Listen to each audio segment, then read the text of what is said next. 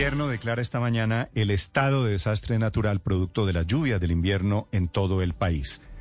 Hay una situación de emergencia, hay más de una cuarta parte del país ya declarado en calamidad pública. El doctor Mauricio Liscano es el director del DAPRE, que es el Departamento Administrativo de la Presidencia de la República. Doctor Liscano, buenos días. Buenos días, Néstor, y buenos días a todos los oyentes. ¿Esta situación de desastre natural es legal o constitucional, doctor Liscano?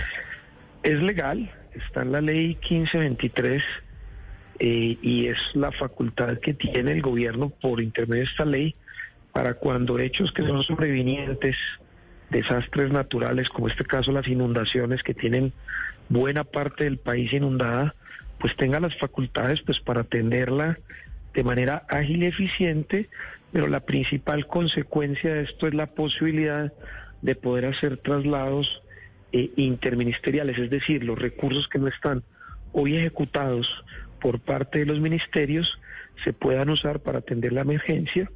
Es decir, esas son como las dos principales eh, consecuencias, hacer traslados presupuestales entre ministerios. Mm.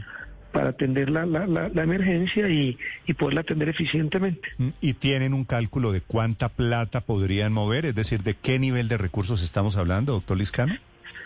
Eh, precisamente para la ley prevé que para poder eh, declarar este, este estado de desastre natural tiene que ser el comité de emergencia que fundamentalmente es el gabinete ministerial más el director del DNP. Ellos son el comité eh, que ellos son los que tienen que firmar. Esto no solo lo declara el presidente, sino todos sus ministros más el director del DNP. Y para poderlo hacer se tiene que presentar un plan eh, más o menos de cuántos recursos se necesitarían. Eh, en el fondo el plan pues va a ser presentado hoy en el Consejo de Ministros a las 3 de la tarde y ahí tendríamos exactamente la cifra. Los recursos que están sin ejecutar hoy de parte del gobierno nacional son alrededor de 11 billones de pesos. Entonces, pues puede ser una cifra más o menos alrededor entre 5 y 7 billones, pero, pero digamos, habría que esperar que el director de la unidad de riesgo presente el plan exacto, porque no son unos recursos que se puedan destinar, o sea, se pueden destinar eficientemente y rápidamente, pero con base a un plan que tiene que ser aprobado. Hoy lo presentan a las 3 de la tarde, ahí sabremos exactamente no solo cuánto es la cifra exacta, sino a qué municipios o en qué o digamos fundamentalmente en qué hechos o en qué acciones se van a utilizar esos recursos, porque la declaración, la declaratoria de emergencia, o de, perdón, la declaratoria de desastre natural, que es exactamente la término técnico, solo se hace con base a un plan y a una ejecución muy, muy eficiente de los recursos, y es el plan que se presenta en el Consejo de Ministros hoy. Sí. Estamos a la espera que se presente y ahí se aprueba, pues digamos. Doctor Liscano, después de que sea aprobada esta declaratoria de desastre natural, ¿En cuánto tiempo empiezan a hacerse los desembolsos? No, inmediatamente, inmediatamente el, el, gabinete o el, comité de, emergencia, que es probablemente el mismo gabinete, eh, pues inmediatamente lo que se demora el Ministerio de Hacienda en, en trasladar los recursos, eh, todo está en el Tesoro, en trasladar los recursos del Ministerio. Yo creo que eso es muy eficiente, eso a tardar una semana, yo creo que ya los recursos están disponibles en la unidad de gestión del riesgo para que la unidad de gestión del riesgo ejecute esos recursos, bien sea directamente o a través de convenios con, con otras entidades del gobierno nacional, que pueden ser o los mismos ministerios, pero ya con hechos específicos, o alcaldías y gobernaciones que también pueden ayudar a, atender estado invernal. ¿La ejecución de los recursos estará únicamente en cabeza de la unidad de gestión del riesgo o del gobierno nacional, doctor Liscano? ¿O podrá el gobierno nacional darle recursos a las gobernaciones o a las alcaldías para que ellos ejecuten allá teniendo en cuenta sus emergencias?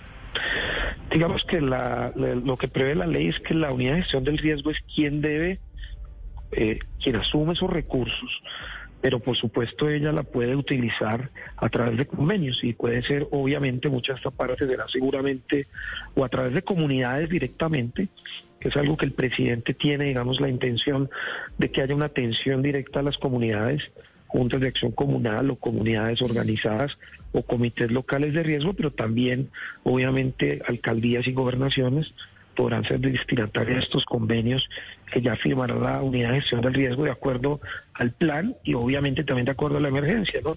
Pues porque por supuesto pues las inundaciones no se pueden prever en qué exactamente en qué partes van a ocurrir o cómo van a ocurrir. Ya sabemos que hay una temporada de lluvias muy fuerte, como lo ha dicho el IDEAN, que lo anunció la semana pasada. Lo importante es que el gobierno esté totalmente preparado con los recursos para atender no solo a las damnificadas, la atención humanitaria, sino también para la prevención de las inundaciones y por supuesto la adaptabilidad, que ya son unas obras más de mediano plazo. Sí, doctor Lescano, ¿cuál es el porcentaje de ejecución presupuestal de cada ministerio como para entender a cuáles se les va a quitar plata para entender, atender la ola invernal y cuáles son los que terminan pagando el PAT? Pues fundamentalmente lo que pasa es que esta época del, del, del año, cuando tú ya, cuando, cuando uno revisa, perdón, y, y queda un mes y medio para acabarse el año, pues claramente, digamos, los ministerios que no han ejecutado todos los recursos, pues es porque seguramente eh, pues ya no lo van a lograr. Eh, la calidad del gasto, las ejecuciones de último momento no necesariamente es la mejor calidad del gasto. Y por supuesto, pues esto será uno, eh, lo primero que tendrá que ver es cuánto es el monto de lo que realmente se necesita para atender la crisis. Y segundo, pues tendrá que hacer un análisis hoy del Consejo de Ministros de qué gastos realmente son prioritarios y en qué ministerios para cumplir el plan de gobierno y que y cuáles no son tan importantes. Acuérdense que este presupuesto de este año no fue aprobado por el gobierno del presidente Gustavo Petro, sino por el gobierno pasado. Luego, ese es el análisis que hoy tiene que hacer el Consejo de Ministros y por supuesto solo liderará el ministro de Hacienda. Tendrá que determinar qué gastos no son necesarios, cuáles sí, y esa es la decisión que se tomó hoy. Doctor Liscano, ¿esta declaratoria de desastre natural le da al presidente de la República alguna facultad especial? No, ninguna. La única facultad que le da es la posibilidad de hacer, eh, digamos, lo que acabamos de decir, traslados entre ministerios, las platas que no están por ejecutar, que las puede determinar, pero no le da como, como digamos, por ejemplo, lo que es una emergencia económica, que no la vamos a declarar, que esa sí daría facultades al presidente de la República. Esta solamente le da las facultades que tiene la ley y es la eficiencia del gasto y el traslado entre ministerios. Claro, por eso le preguntaba, porque el tema de la emergencia había sido mencionado por el presidente insistentemente en campaña.